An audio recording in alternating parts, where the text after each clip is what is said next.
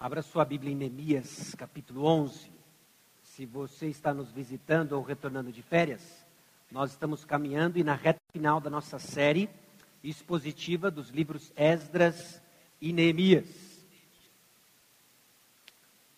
Novas oportunidades em dias difíceis. Novas oportunidades em dias difíceis.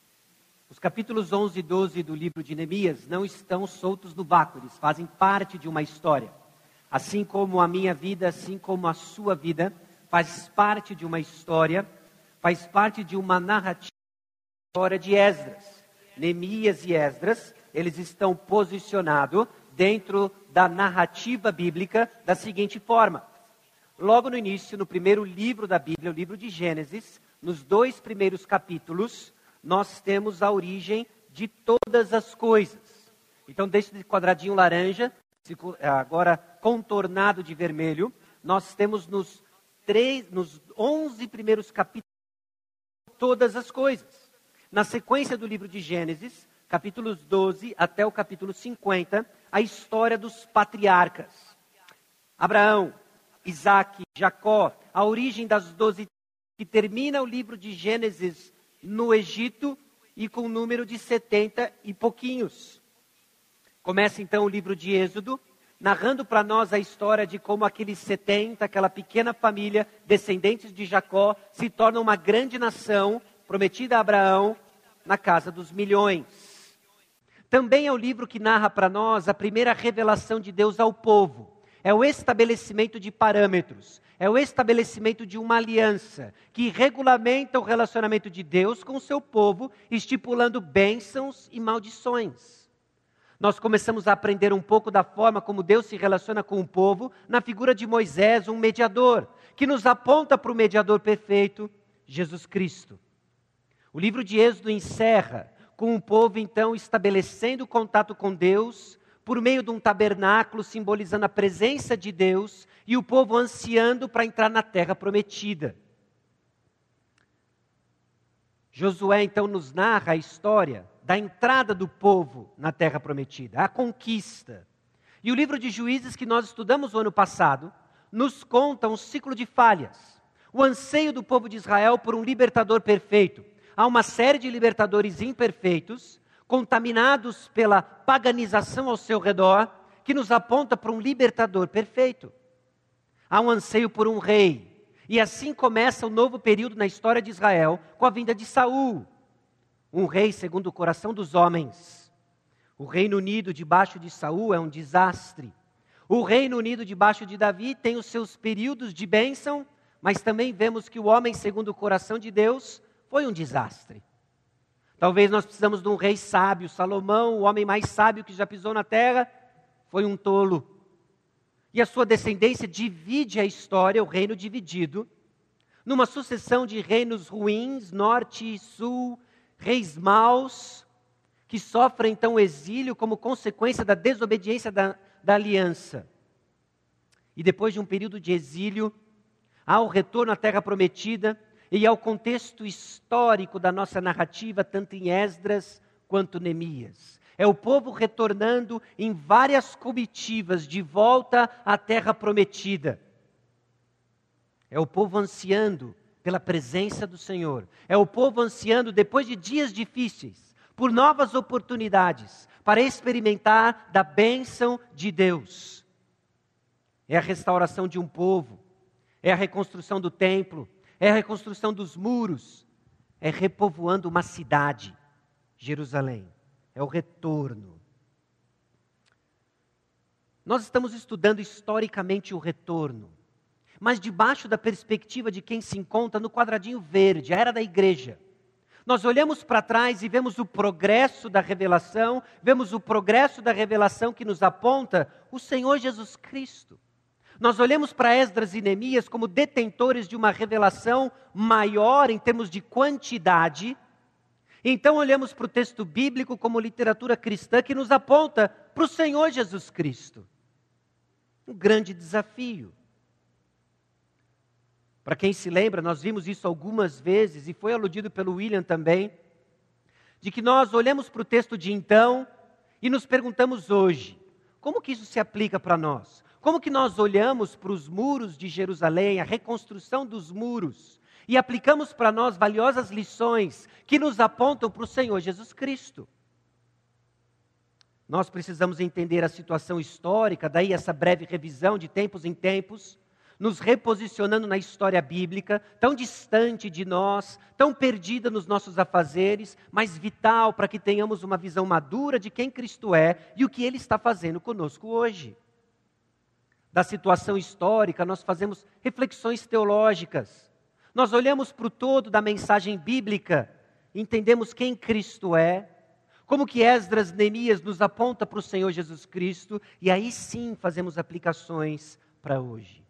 Evitando então um moralismo que olha para o texto bíblico e busca coragem e busca aplicação de princípios desprovido do poder do evangelho, nos deixando mais cansados, nos deixando desesperados. Também tomando cuidado para não olharmos para o texto de então e fazermos alegorias alegorias que são invenções humanas, e no final das contas, nós podemos defender qualquer heresia usando mal a Bíblia. É assim que nós temos abordado os livros históricos. É assim que nós temos abordado Esdras e Neemias, olhando para as histórias, entendendo o seu lugar na história e então aprendendo mais de Cristo Jesus na nossa referência de história. No contexto imediato de Neemias 11 e 12, nós vimos em Neemias 8 a pregação e a explicação da palavra de Deus. Depois da reedificação do templo, depois da reedificação dos muros, é o momento então da reedificação de uma sociedade, repovoar Jerusalém. E isso é feito mediante a palavra de Deus. Os efeitos da palavra de Deus no povo de Deus foram vistos e explanados para nós em Neemias capítulo 9. Nós vemos um povo arrependido, nós vemos um povo quebrantado, são os efeitos da palavra de Deus que expõe nosso pecado, expõe nossa sujeira e nos aponta para uma esperança.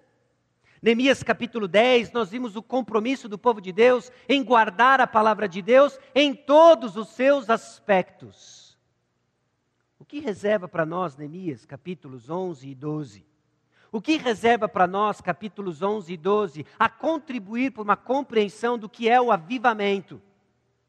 Nós ansiamos por uma vida cristã uh, empolgante, nós ansiamos por uma vida cristã uh, cheia de vitalidade. Mas entramos em parafuso quando a nossa experiência é distinta daquilo que vemos na palavra de Deus. Neemias 11 e 12 traz uma peça importante na compreensão da nossa própria espiritualidade, na compreensão de quem Cristo é e o que Ele faz do nosso meio. Porque vida cristã, uma vida cristã cheia de vitalidade, não é só Atos capítulo 2, não é só Neemias capítulo 8, não é só as passagens de uma grande ação sobrenatural, mas tem a ver com uma vida ordinária que demonstra uma transformação extraordinária. Porque, meus irmãos, vamos ser francos, quando lemos passagens da palavra de Deus, como Atos capítulo 2, em que 3 mil são convertidos numa só pregação, quando olhamos Neemias capítulo 8, em que o povo todo clama, quebrantado por arrependimento, nós ansiamos quando é que isso vai acontecer comigo, quando é que isso vai acontecer conosco. E nós passamos a viver a vida cristã de retiro em retiro, de experiências sobrenaturais a experiências sobrenaturais sem sombra de dúvidas, elas vão ter o um lugar na construção da sua maturidade, forjando você no caráter de Cristo. Mas não se esqueça do ordinário. Não se esqueça da pia. Não se esqueça do trabalho. Não se esqueça da monografia. Não se esqueça da fralda. Nos eventos ordinários que demonstram a transformação extraordinária de que a sua vitalidade espiritual não depende de um grande boom, mas sim de uma resposta fiel ao extraordinário que pela fé nós confessamos: Jesus Cristo me salvou. E isso então faz toda a diferença, fazendo com que eu olhe para o ordinário da vida com olhos diferentes e com objetivos diferentes. Nós carecemos disso. Neemias 11, 12 nos ajuda nisso. nos ajuda a entender os efeitos da palavra de Deus no fundamento de uma reforma espiritual, que, como já vimos, é esse agir sobrenatural do Senhor por meio de Sua palavra proclamada, promovendo tristeza pelos pecados cometidos, alegria pelo perdão recebido e obediência como resposta à salvação dada. A palavra pregada, ela tem esse efeito e ela nos encontra em momentos distintos. Para alguns, a tristeza por ter seu pecado exposto. Para outros, a alegria da certeza do perdão recebido. E para outros, um chamado à obediência como resposta ao que Cristo fez por você. Em algum lugar, a palavra de Deus vai lhe encontrar, nos levando à maturidade em Cristo Jesus. Então pare e pense os efeitos de um compromisso. Qual que é a resposta do povo de Deus à palavra de Deus? Quais são os efeitos tangíveis, práticos de um compromisso com Cristo? Porque por vezes nós encontramos pessoas e falamos assim: aquela pessoa tem vida com Deus. Por quê? Por que ela tem vida com Deus? Você deve ter visto algo que lhe levou à conclusão de que alguém anda com Deus. Por quê? Porque ela fala manso, porque ela anda sobre as nuvens pela fé, porque ela canta com fervor, porque por quê? Porque alguém demonstra um compromisso tangível à palavra de Deus. A bênção, meus irmãos, é que a palavra de Deus não só descreve para nós o evangelho, como também mostra os seus efeitos. A palavra de Deus nos dá orientações, nos dá um check-up, para entendermos se estamos reagindo à palavra de Deus de acordo com a palavra de Deus. O que faz uma comunidade profundamente afetada pela palavra? A Igreja Batista Maranata de fato é uma comunidade da palavra. Por quê? Complete a frase. Ou a Igreja Batista Maranata não é uma comunidade da palavra, por quê? Quais são os efeitos? Quais são as bases e os critérios que você usa para o julgamento dos efeitos da palavra de Deus no povo de Deus? Neemias capítulos 11 e 12 nos ajuda a entender isso, nos ajuda a olharmos para a nossa caminhada com o Senhor individual, coletiva, e ajustarmos aquilo que nós temos percebido do agir do Senhor no nosso meio. Nós vamos ver que não é tanto o que você fala, mas como você anda. Como você anda. Como é uma comunidade transformada pela palavra? Não só o que ela faz, mas quais são as suas qualidades. Como é a vida ordinária de um povo extraordinariamente transformado.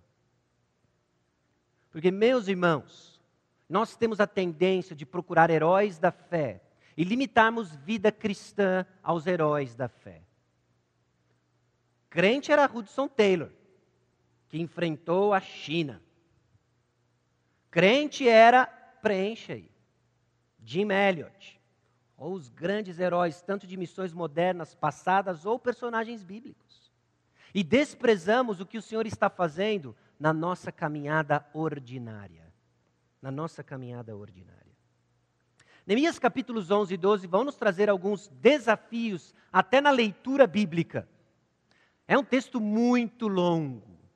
Diferentemente de todos os outros textos que fizemos até agora, eu vou pular algumas listas de nomes e vou dar algumas explicações das listas. Eu sei que você fica curioso para saber quem é o novo Big Vai, mas você pode fazer a leitura depois. Nós vamos ler alguns nomes, nós vamos ler alguns versículos, mas entender a, a narrativa bíblica e o que o Senhor quer falar conosco com essas listas, com essas listas. Então, em Neemias 11, versículo 1, de 12 a 26, nós temos uma lista enorme dos residentes de Jerusalém.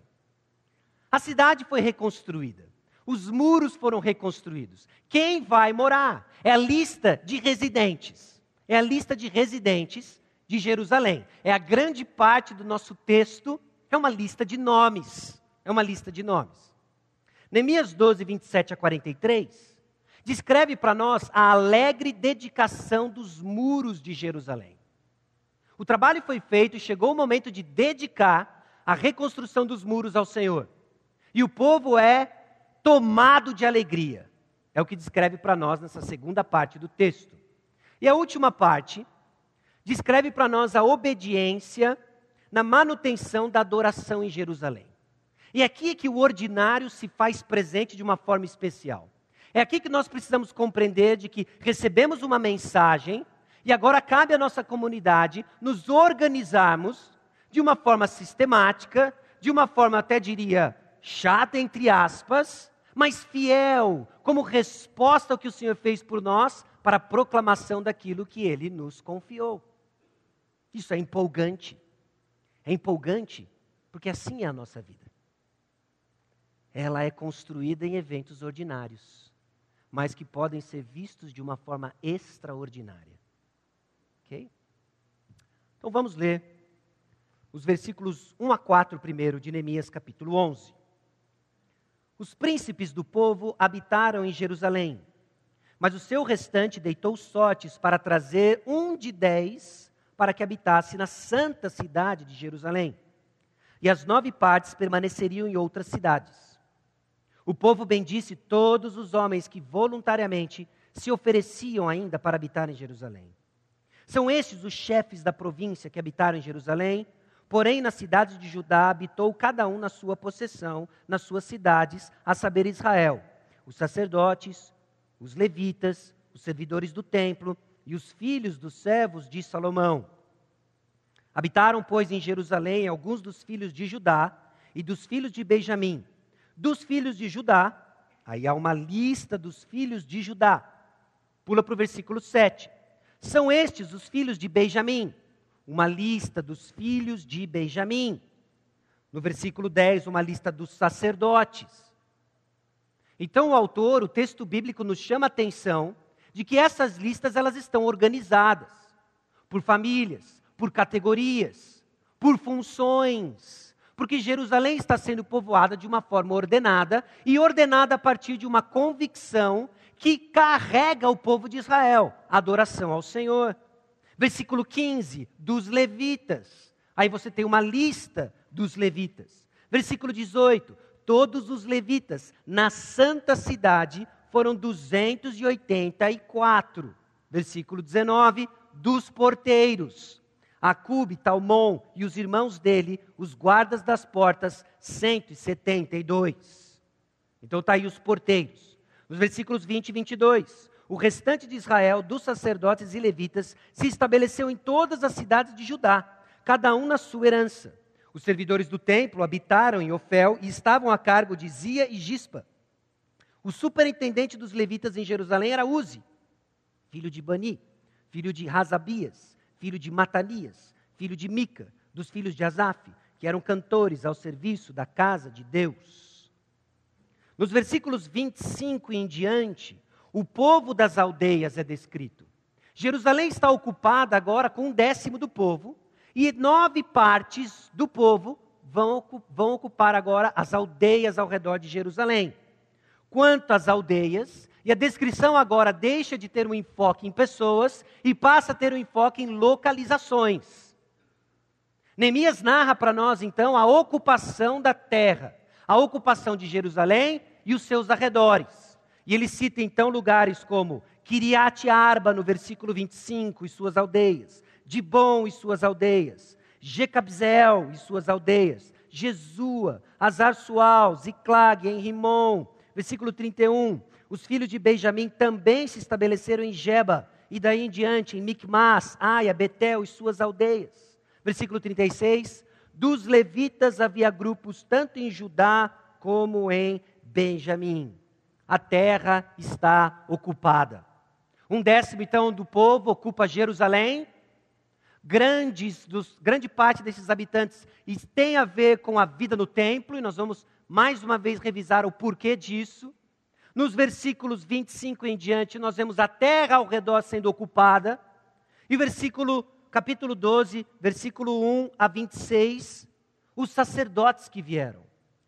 São esses os sacerdotes e levitas que subiram com Zorobabel, filho de Seatiel, e com Jesua, lá atrás do livro de Esdras, a lista dos sacerdotes. Versículo 8. Também os levitas, Jesua e etc. No versículo 12, nos dias de Joaquim foram sacerdotes cabeças de famílias. Versículo 22, dos levitas, nos dias de Eliasibe, foram escritos como cabeças de famílias Joiada. Versículo 24, foram pois chefes dos levitas, versículo 26, estes vieram nos dias de Joaquim, filho de Jesua, filho de Josadaque, e nos dias de Neemias, o governador, e de Esdras, o sacerdote e escriba. Então Neemias traz para nós uma lista de todos os sacerdotes levitas que vieram, ocuparam a terra do tempo de Zorobabel ao tempo de Neemias. Estes são os que ocuparam. Estas são as listas. Desculpa. Neemias capítulo 12, versículo 27 em diante. Agora nós vamos ver a alegre dedicação dos muros de Jerusalém. Na dedicação dos muros de Jerusalém, Jerusalém procuraram os levitas de todos os seus lugares para fazê-los vir a fim de que fizessem a dedicação com alegria, louvores, cantos, símbolos, alaúdes e harpas. Ajuntaram-se os filhos dos cantores, tanto da campina, dos arredores de Jerusalém, como das aldeias dos netofatitas como também de Bet-Gilgal e dos campos de Geba e de Asmavete, porque os cantores tinham edificado para si aldeias nos arredores de Jerusalém. Purificaram-se os sacerdotes e os levitas, que também purificaram o povo e as portas e o muro. Então fiz subir os príncipes de Judá sobre o muro e formei dois grandes coros em procissão, sendo um à mão direita sobre a muralha para o lado da porta do monturo, Após eles ia Rosaías e a metade dos príncipes de Judá, Azarias, Esdras, Mesulão, Judá, Benjamim, Semaías e Jeremias. E dos filhos dos sacerdotes com trombetas, Zacarias, filho de Jonatas, filho de Semaías, filho de Matanias, filho de Micaías, filho de Zacur, filho de Asaf. E seus irmãos Semaías, Azarel, Milalai, Gilalai, Maai, Netanel, Judá e Anani, com os instrumentos músicos de Davi, homem de Deus. Esdras, o escriba, ia diante deles. À entrada da porta da fonte, subiram diretamente as escadas da cidade de Davi, onde se eleva o muro por sobre a casa de Davi, até a porta das águas do lado oriental. O segundo coro ia à frente, e eu após ele, metade do povo, ia por cima do muro, desde a torre dos fornos até o muro largo, e desde a porta de Efraim, passaram por cima da porta velha e da porta do peixe, pela torre de Ananel, pela torre do Sem, até a porta do gado, e pararam à porta da guarda. Então ambos os coros pararam na casa de Deus, como também eu a metade dos magistrados comigo.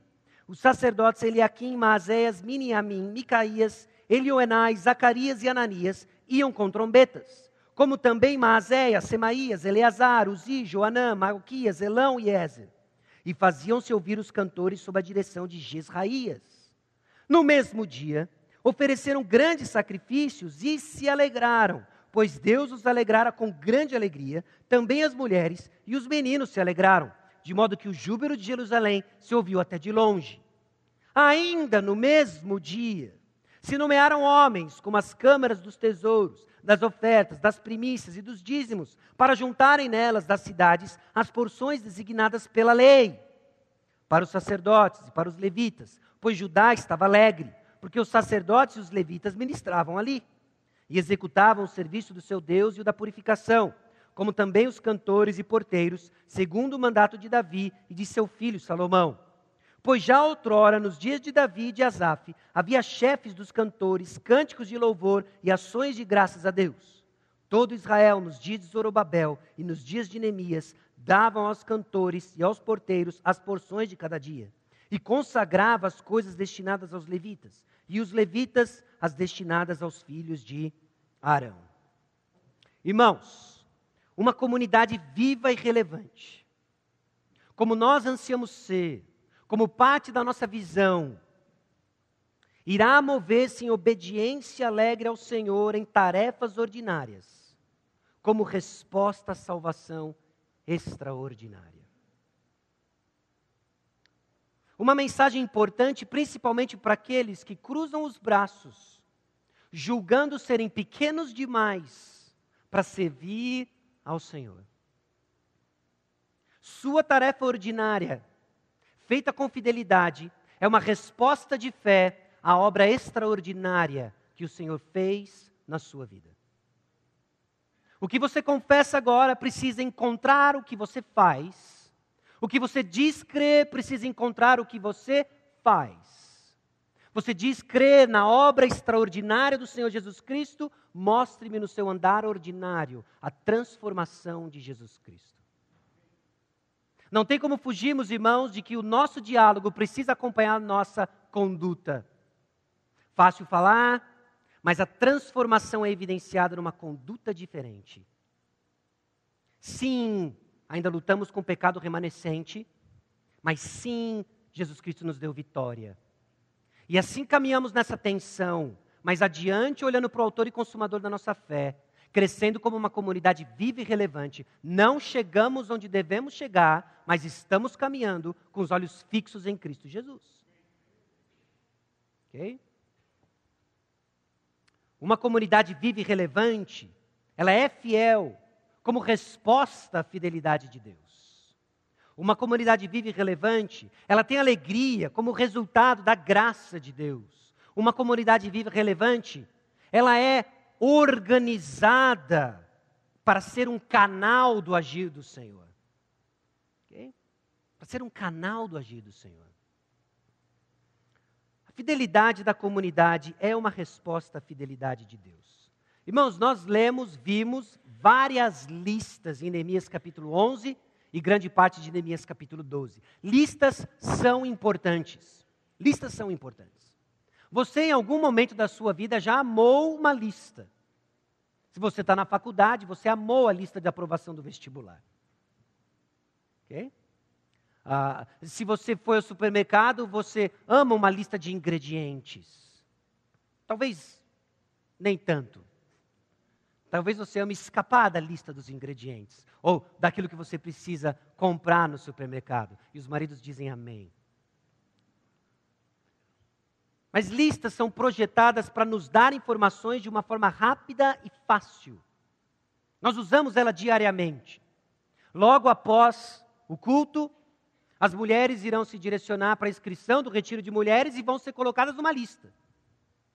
Logo após o culto, os chefes de família vão se inscrever no acampa dentro e você vai ser colocado numa lista. Essa lista, se você está dentro, você participa do evento. Se você está fora, que Deus tenha misericórdia. E mova você a inscrição. Fecha parênteses. Não está nas minhas anotações, mas eu achei que era uma aplicação relevante. As listas da Bíblia falam de pessoas reais em eventos reais. Nós vimos isso lá atrás, quando o Big Vai apareceu a primeira vez. De que a palavra de Deus tomou não só uh, tinta, ou seja lá o que foi usado uh, para escrever o, o primeiro documento de Neemias, para falar sobre alguém que apareceu e nós nunca mais ouvimos depois. São pessoas reais que participaram de eventos reais. Pare e pense no que isso significa em termos da atenção divina para a sua vida. Quando você se sente esquecido, deixado para trás, não se esqueça de que você nunca deixou e nunca vai deixar de ser uma pessoa real, participando de uma história real, em que Deus está usando você, ordinário, transformado extraordinariamente, pelo sangue precioso de Jesus Cristo para compor a história. E um capítulo importante, a história da Igreja Batista Maranata, onde você está. Onde você está. Listas são importantes. No livro de Neemias nós temos várias listas. Neemias 7 tem as pessoas que retornaram do exílio. Neemias 10, líderes que assinaram o acordo para cumprir a lei. Neemias 11, de 1 a 19, pessoas que se voluntariaram a morar em Jerusalém. Neemias 11, 20 a 36, lista daqueles que se estabeleceram ao redor das cidades. E Neemias 12, de 1 a 26, lista de todos os sacerdotes e levitas que retornaram do exílio. Essas listas foram usadas por gerações seguintes não só para que os netos, tataranetos encontrassem a figura do seu avô, do seu tataravô na história de Israel, como também como um encorajamento para que a fidelidade de Deus fosse vista ao longo da história de Israel. Meus irmãos, essas listas falam da nossa história. O primeiro desafio, então, e aqui ligado ao que nós ouvimos na escola bíblica dominical, sobre sermos uma comunidade, significa que a sua história não acontece de forma isolada. Nós precisamos parar de experimentar o culto de forma individual e personalizada. E intencionalmente começarmos a enxergar que nós fazemos parte de um organismo vivo e coletivo, composto de vários membros. Isso deve mudar a forma como você experimenta o louvor, isso deve mudar a forma como você experimenta o dia a dia na nossa comunidade, sendo desafiados, antes de tudo, contra a nossa tendência pecaminosa, pecaminosa de pensar só em mim, como também a nossa cultura que grita para você pensar só em mim e não em nós. Nem mim, nem nós. É o, é o contraste que nós precisamos aprender a pensar Cristo nos colocou num corpo, você faz parte do corpo.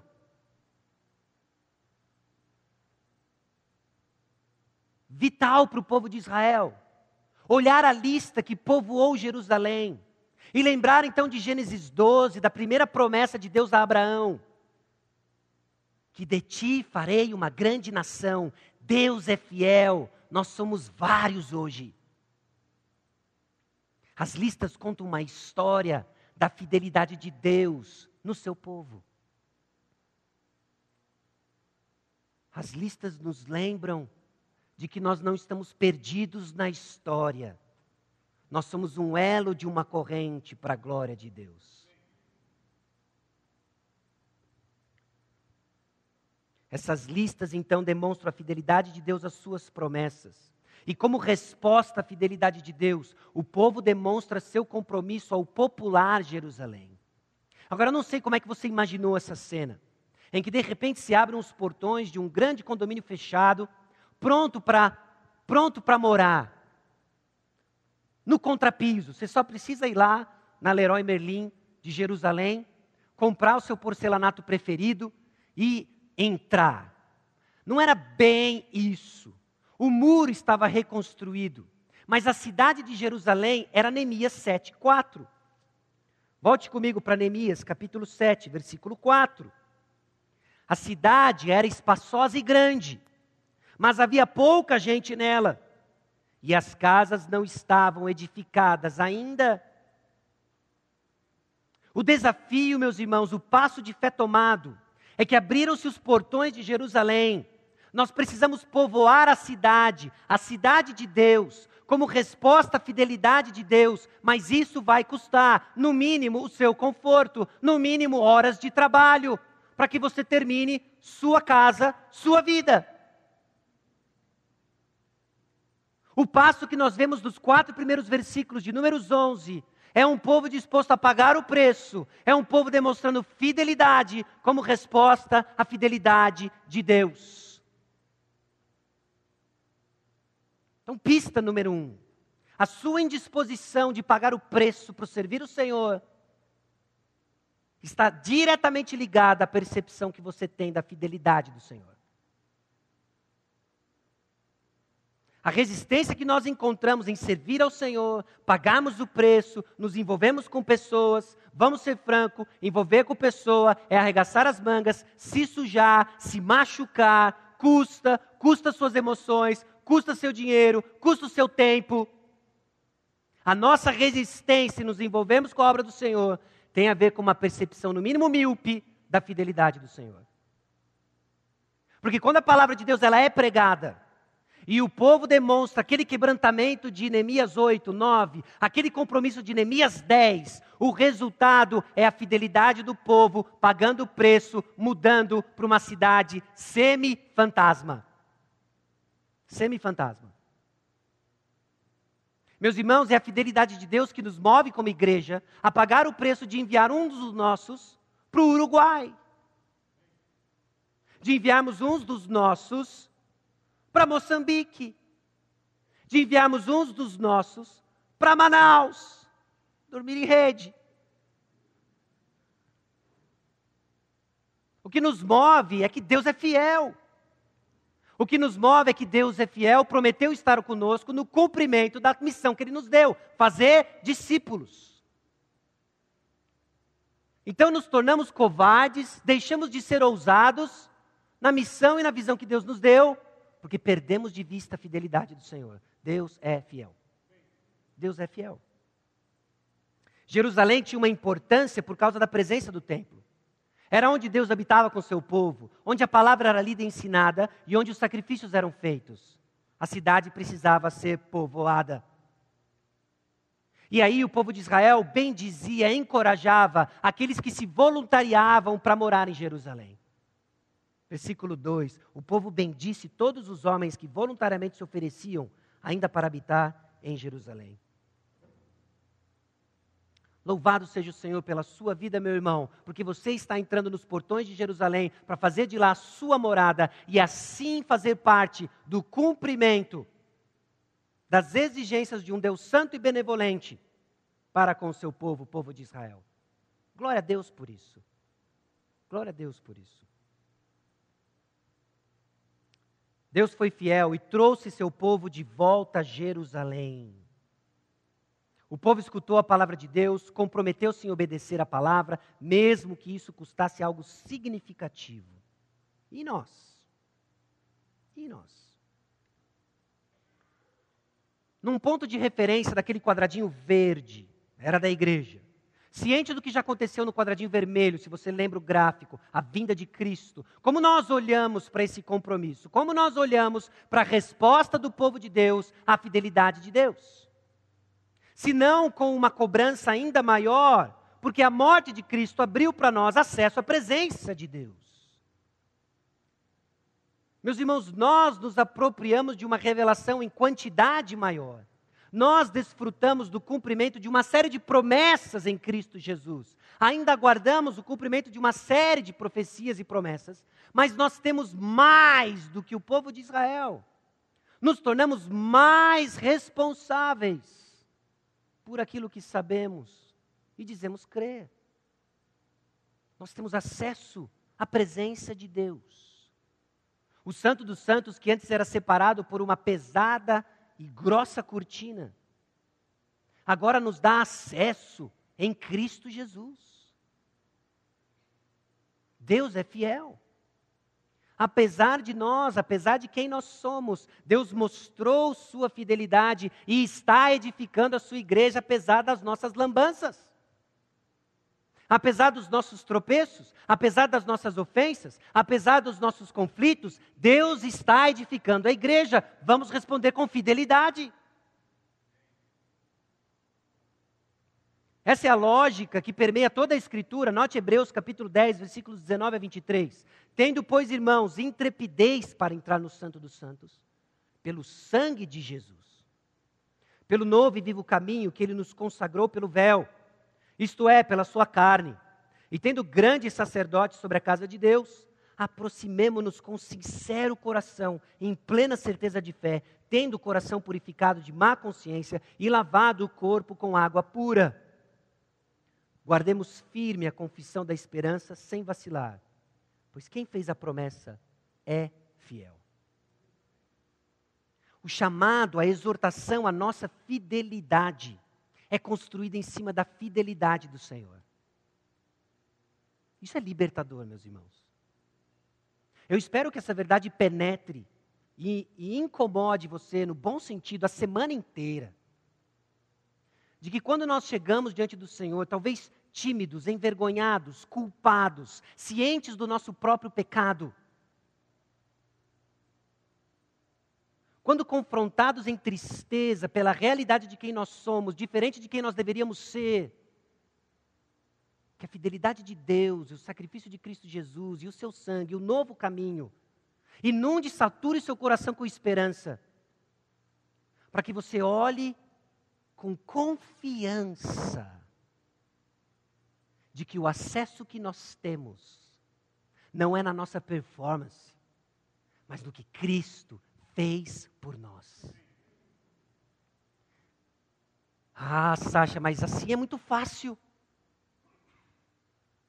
Ah, mas isso é loucura. Mas esse é o Evangelho. Mas esse é o Evangelho. Que nos encontra como estamos, nos limpa e nos purifica e nos leva para um lugar melhor, que nos leva e nos promove então a caminhar com fidelidade, com coragem, com compromisso. Essa é a vontade de Deus para nós. Fidelidade da comunidade é uma resposta à fidelidade de Deus. Capítulo 12, versículos 27 a 43, descreve para nós uma alegria. Essa comunidade era uma comunidade alegre como resultado da graça de Deus. Esse foi um ponto que pessoalmente mexeu comigo. Essa alegria, alegria da vida cristã. Eu ainda luto para tentar entender o que, que significa uma felicidade atrelada às circunstâncias versus essa alegria que independe das circunstâncias. Ainda que lágrimas rolem, nós somos alegres. O que, que é isso? O que, que é essa alegria que toma o povo? O que, que é essa alegria que se escutava de longe quando o povo dedicava os muros de Jerusalém? O que, que é essa alegria quando a minha experiência é só lágrimas e tristeza? O povo de Deus se prepara para dedicar o muro de Jerusalém com grande alegria por causa da fidelidade graciosa de Deus. Não era uma questão de é melhor nos alegrarmos, hein? Não era uma questão de, olha, nós temos que nos alegrar. Você aí não está sorrindo, sorria. O muro está reconstruído. Ninguém disse para o povo se alegrar. A alegria, por vezes, na palavra de Deus, ela é uma ordem, ela é um imperativo mas sempre atrelado às verdades do Evangelho. As verdades do Evangelho. Pare e pensa o último jogo que você assistiu do seu time, que ele ganhou. Não que ele perdeu, que ele ganhou. Foi gol do seu time. Então a sua esposa ou quem assistiu o jogo com você lembrou. Agora é o momento de você gritar. Foi gol, grite. Lembra o momento em que você pai carregou o seu filho. E a enfermeira, agora você se emociona por tirar uma foto. Lembra um momento em alguma coisa aconteceu e espontaneamente veio alegria do seu coração. Talvez como gratidão, como algo valioso, algo que o Senhor mostrou a sua graça. Meus irmãos, a nossa alegria, ela é resposta à graça de Deus. Ela é resultado da graça de Deus. Então, quando nós somos mais caracterizados por tristeza, nós estamos perdendo de vista a graça de Deus. Nós vamos ser lembrados mais uma vez do que Deus fez por nós. Porque nos perdemos nas nossas circunstâncias, nos perdemos nos aspectos ordinários negativos, desfavoráveis aos nossos objetivos, e tiramos de vista o Deus majestoso gracioso, que mandou seu Filho Jesus Cristo, apesar de nós, por causa de nós e para nós. Nos perdemos. Mas aqui o povo tem uma visão clara da fidelidade de Deus. O povo estava alegre. Como que essa alegria ela é formada no povo? Lembra da narrativa? Ah, os levitas foram trazidos para a cidade capítulo 12, versículo 27. Okay? Os levitas se purificam, capítulo 12, versículo 30. Corais foram formados, capítulo 12, versículos 31 a 39. Eu não sei se você percebeu na narrativa, mas o, o coral anda por cima do muro, de ponta a ponta. E eles estão ah, caminhando no trajeto do muro, eles estão cantando ao redor de Jerusalém, e eles se encontram na frente da casa de Deus nos muros que até alguns dias atrás estavam aos frangalhos no chão. E agora eles cantam em cima do muro. Eles cantam em cima do muro de uma cidade que tinha sido assolada pelo juízo de Deus, usando os ímpios. Agora eles cantam em cima do muro. Pare e pense, tenta colocar no seu coração que imagem de restauração é essa? Que imagem de restauração é essa? Se não a mais clara manifestação de um amor gracioso e fiel de Deus. E nós temos várias histórias do nosso meio que cantam isso. Relacionamentos que outrora foram quebrados, hoje estão reunidos, cantando da fidelidade de Deus, cantando da fidelidade de Deus. Marcas que talvez ainda doem na sua história, mas foram curadas, anestesiadas pela graça do Senhor Jesus Cristo. Meus irmãos, isso nos move, nos deve mover a uma alegria, a cultivar uma alegria.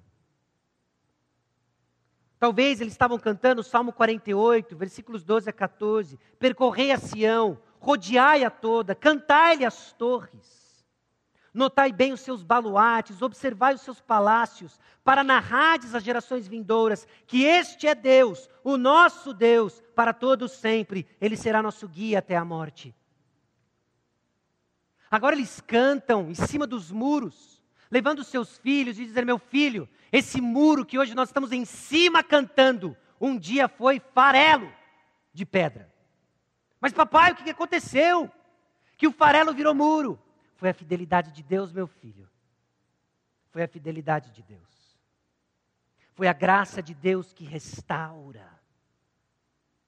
Então, com uma, uma visão clara da restauração graciosa de Deus, gerações aprenderam de Deus. Meus irmãos, nós temos uma tarefa, nós recebemos algo, estamos passando algo.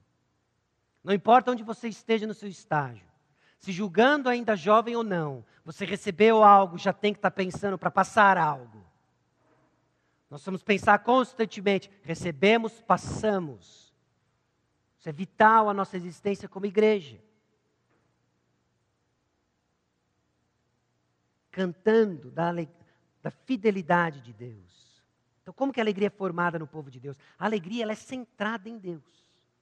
Enquanto nossa alegria for distração dos brinquedos deste mundo, a satisfação de prazeres meramente terrenos, enquanto a sua existência se limitar ao cumprimento dos seus sonhos terrenos, seremos uma igreja miserável. Miserável. Usando Deus como um gênio da lâmpada para satisfação dos desejos da terra. Mas quando a nossa alegria estiver alinhada com os propósitos de Deus, nós vamos experimentar uma alegria crescente. Nós vamos experimentar uma alegria contagiante de uma comunidade viva e relevante. Deus está purificando o povo de Israel, Deus está purificando nós como igreja. Para que você vive?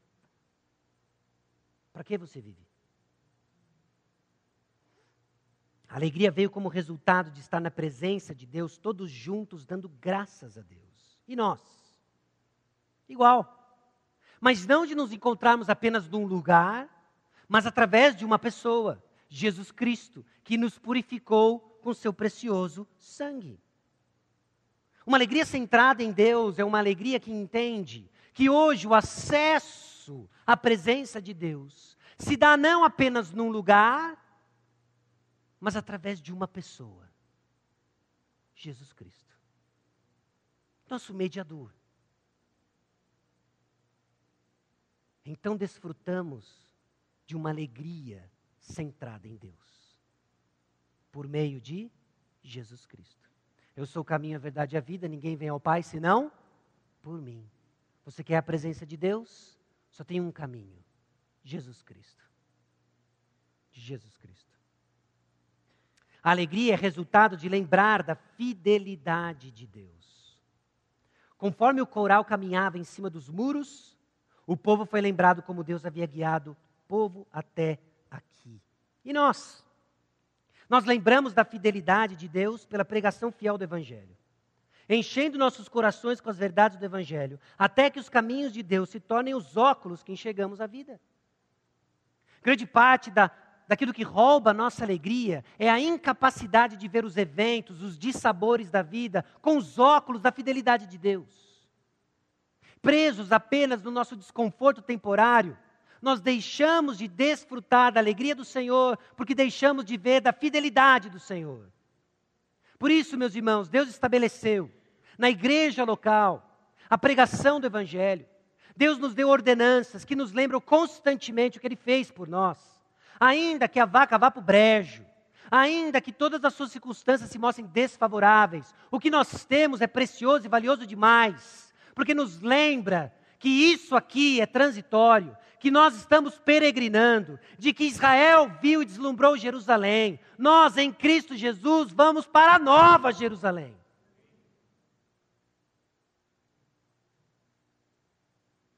Aí nós temos uma alegria, centrada em Deus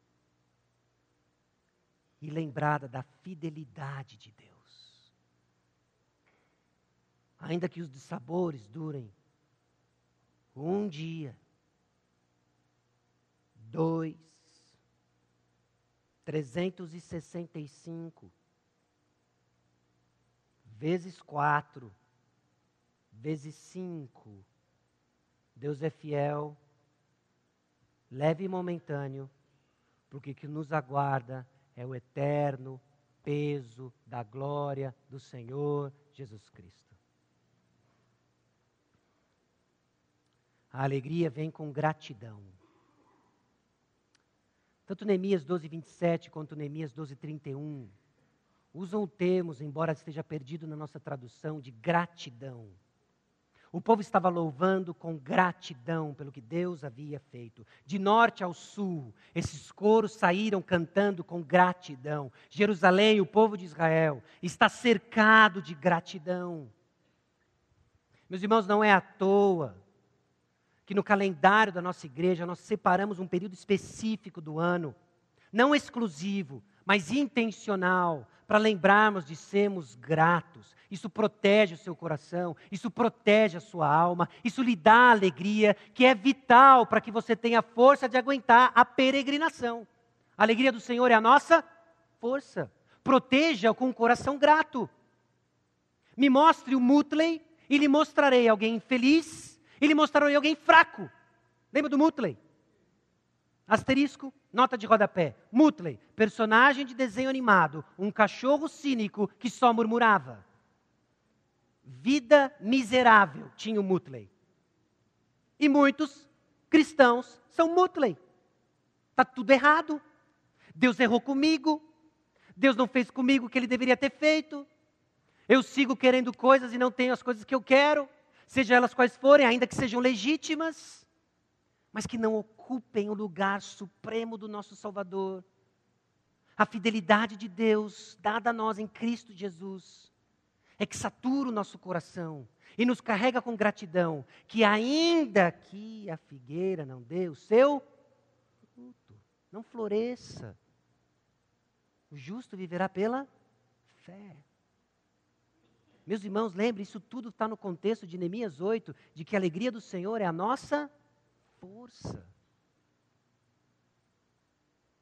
Talvez, meu irmão, a sua vida cristã perdeu vitalidade, justamente pela falta de gratidão, justamente por uma vida vivida longe da fidelidade de Deus, do reconhecimento da fidelidade de Deus, justamente porque você vive longe de Deus. E nós, Colossenses 2, 6 e 7, ora, como recebestes Cristo Jesus, o Senhor, assim andai nele. O que é andar em Cristo Jesus? O que é estar nele radicado? O que é estar nele edificado? O que é estar nele confirmado na fé, tal como fostes instruídos, crescendo em ações de graça?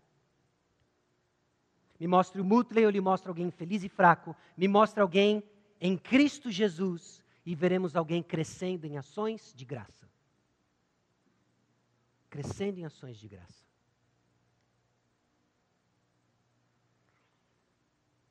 A alegria da comunidade é resultado da graça de Deus. E a ordem na comunidade, ou da comunidade, é um canal do agir do Senhor. Meus irmãos, a, a igreja, como instituição, a igreja organizada nos moldes que nós temos aqui em tantos outros lugares, tem caído em descrédito para muitos. Muitos afirmam que o que importa é Jesus Cristo no meu coração, Muitos afirmam que o que importa é Jesus Cristo, meu Salvador, e desde que eu tenha contato com a palavra, desde que eu escute um bom sermão aqui e acolá, isso é suficiente. Eu não sei com relação a você, mas quando eu vou ao médico, eu não pergunto simplesmente se meu coração está batendo e se ele disser que sim, então eu estou bem. Não, o médico falou que meu coração está batendo, eu devo estar tá bem. Acho que tem outros aspectos do seu corpo que são importantes e cruciais para uma boa saúde. Não limite a sua caminhada com Cristo a ler o salmo do dia, a escutar uma mensagem aqui e acolá, desligado do convívio com uma comunidade, povo de Deus. Porque você está adoecendo. Nós não fomos projetados para viver isolado. Aliás, interessante que na providência de Deus, um daqueles TED Talks, não sei se você já viu, ah, rápidas conversas, rápidos resultados de pesquisa. Uma pesquisadora, eles passaram 10 anos investigando um grupo de indivíduos para tentar determinar quais são os fatores que mais afetam o bem-estar e a longevidade de pessoas.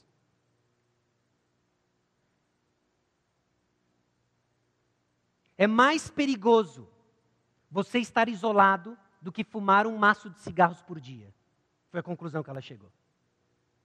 O fator determinante número um de bem-estar e longevidade, isso o mundo dizendo, totalmente desligado do Evangelho, não é bons exercícios, alimentação, o ar que você respira. É se você está ligado a uma comunidade, se você conversa com pessoas. Pasme você. Então amanhã nós vamos começar os nossos.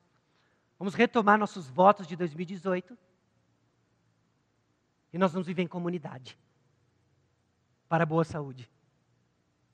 Se você não está persuadido com o suficiente argumento do Evangelho, pelo menos para a sua boa saúde, veja pessoas, converse com elas, seja perto delas.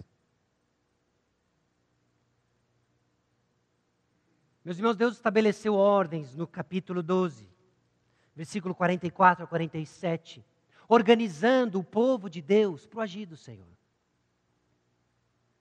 A igreja tem uma série de problemas, enquanto estiver pessoas desse lado do céu, vai ter problemas. Mas não se engane, o problema não é a estrutura igreja local. O problema é ainda os passos de crescimento que cada um de nós precisamos tomar o arrependimento dos pecados que ainda estão no nosso meio. Não jogue fora o bebê com a água da banheira. O resultado da ação da palavra, o povo se encontra pronto para organizar sua vida para manter o que o Senhor começou a fazer. Note no versículo 44.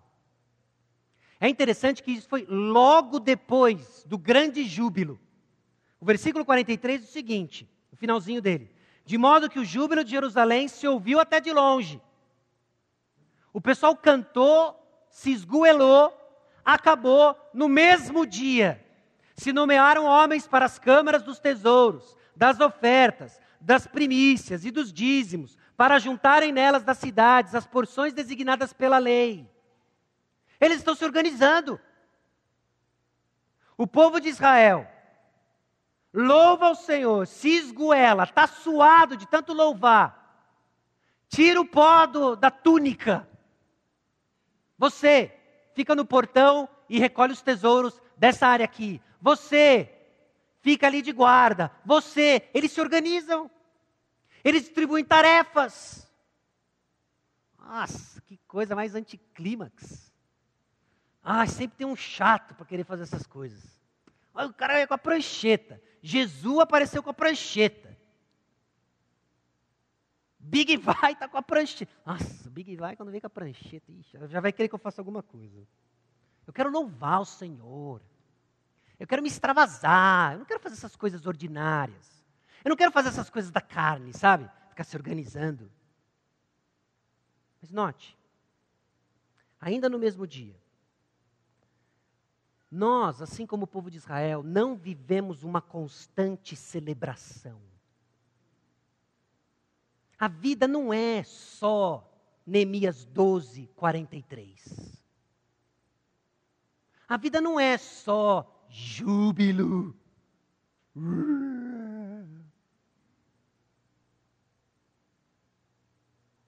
Você não é movido a só essas experiências transcendentais com Jesus.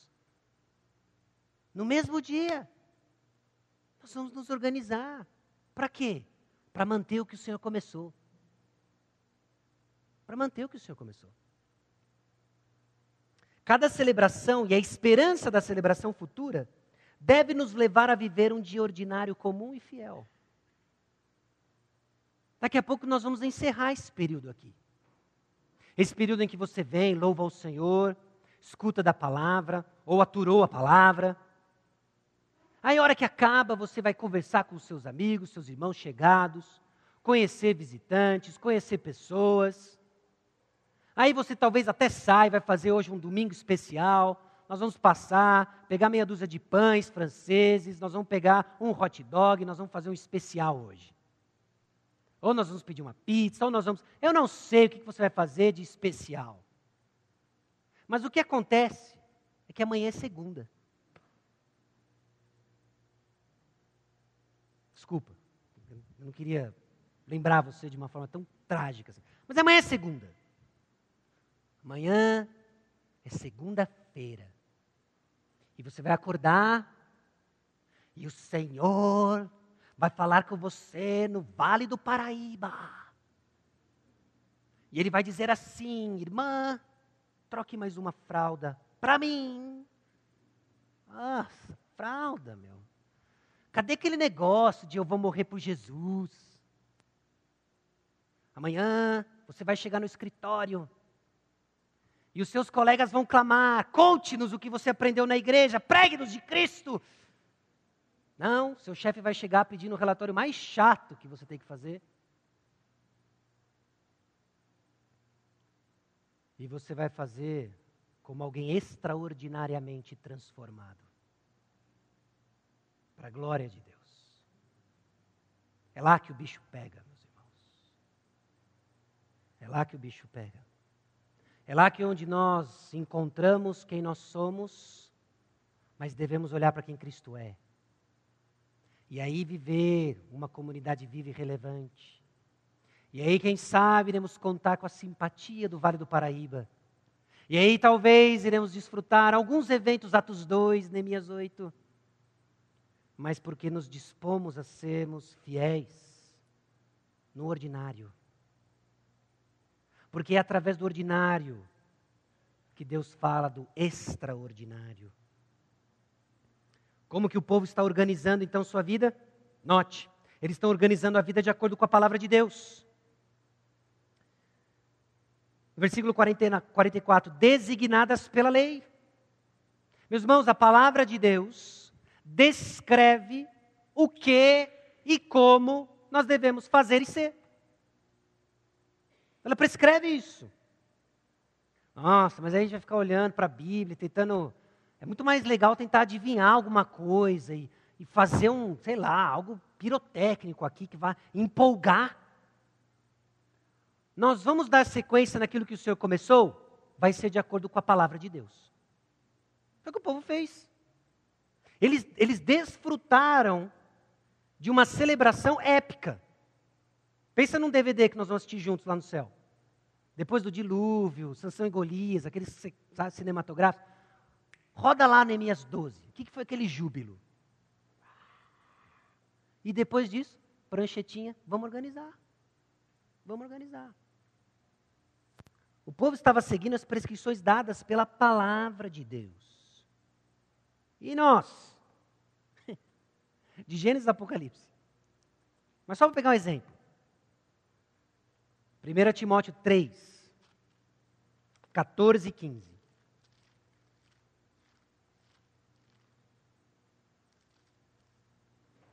Escrevo-te essas coisas, esperando ir ver-te em breve, para que, se eu tardar, fique ciente de como se deve proceder na casa de Deus, que é a igreja do Deus vivo, coluna e baluarte da verdade.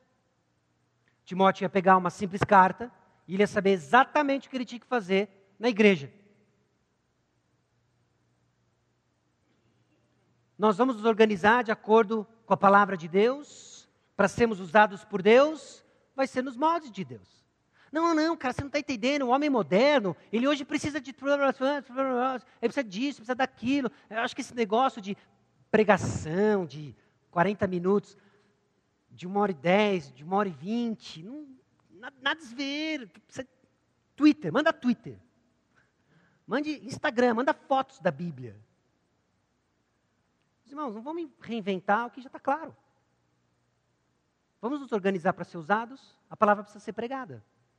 Então, o que nós fazemos como igreja, que não fere isso, que é claro e simples, nós vamos preservar. A organização das estruturas da igreja é um instrumento da comunicação da mensagem que irá gerar o entusiasmo para a próxima geração. Que as próximas gerações vejam o nosso amor pela igreja local como resultado do nosso amor ao Senhor da igreja. Isso contagia gerações. Mas enquanto a igreja for alvo apenas das nossas críticas, contestações, gerações vão ouvir, e aí elas vão ler na Bíblia sobre a igreja triunfante do Senhor Jesus Cristo, e vai ter um grande abismo entre o que elas experimentam e o que elas ouvem e nós vamos deixar o bastão cair. E o elo se quebra aqui. Eu não estou falando para você maquiar os nossos problemas. Eu estou falando para você olhar para a igreja como Cristo a descreve. Suja, imunda, redimida, em transformação, sim, mas na garantia de que os nossos problemas são resolvidos pela mesma graça que nos alcançou e nos transformou. Nós então temos cultos regulares, líderes cuidadosamente escolhidos, contribuição para o progresso do Evangelho, até financeira, cuidado organizado dos necessitados, louvor. E o que guia tudo isso o ensino, a pregação da palavra. Mais uma vez, já chegamos onde devemos chegar? Não. Nós somos um projeto em edificação. E nós vamos continuar trabalhando. Certos de que a obra acabada está garantida. Jesus Cristo vence e a noiva vai vestir todas as obras de justiça que ele preparou para nós. E vai ser lindo o vestido. Lindo. Porque ele já garantiu. Então, aqueles que creem nisso, e estão marcados para estar nas bodas, não tem outra reação senão labutar, trabalhar, se envolver. Custa, pagar o preço. Mas lembra o que Cristo Jesus fez por nós. Preço maior não há. Na dependência de suas promessas. Os versículos 45 e 46. O texto, propositadamente, não é a primeira vez que ele faz isso, de Davi, de Davi e Asaf, o povo está se colocando na trajetória das promessas de Davi. Salmo 89, versículos 3 e 4 diz o seguinte: Fiz aliança com o meu escolhido e jurei a Davi, meu servo, para sempre estabelecerei a tua posteridade e firmarei o teu trono de geração em geração. Quando o povo canta de Davi, ele está se alinhando às promessas que o Senhor havia feito, de que ele não iria abandonar e de que ele iria estabelecer o seu trono para sempre. Meus irmãos, tem promessas para nós. Jesus Cristo nunca vai nos abandonar. Ele vai estar sempre presente. Como é que eu sei disso? Porque eu reajo baseado nessas promessas e que não é outra reação senão engajar no trabalho de Cristo. Fazer discípulos, a propósito. Na dependência de suas promessas e nós, nossa experiência de adoração é aqui ou agora ou nos liga a uma história maior. Para e pensa nisso aqui. Tem uma grande diferença entre louvor de chuveiro, válido, amém, aproveite o verão e ainda economize, ok? Louvor de chuveiro. E louvor congregacional. Ok? Por vezes eu me pergunto se a nossa experiência de louvor ela está desligada do que acontece ao nosso redor.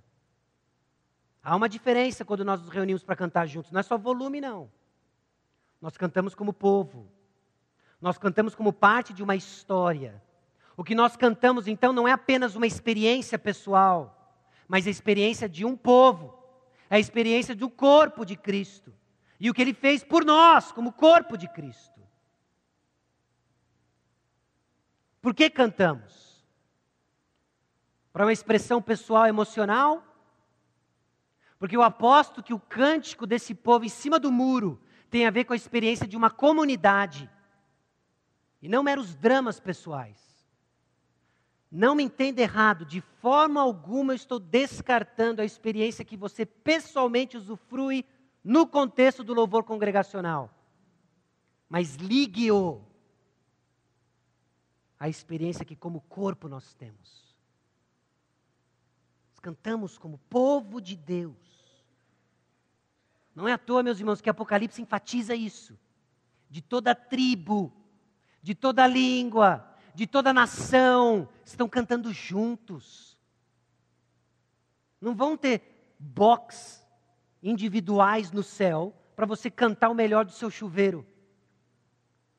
Vai ter um povo cantando junto aquilo que ele fez por nós. O que Cristo fez por nós é o que deve inundar o nosso coração. E com alegria. Assim nos organizamos. De acordo com a palavra, na dependência de Suas promessas e com alegria. Quais são os efeitos da palavra em você? Ela veio, ela foi pregada, você leu. A palavra de Deus lhe move a obediência numa caminhada coerente com sua confissão de fé.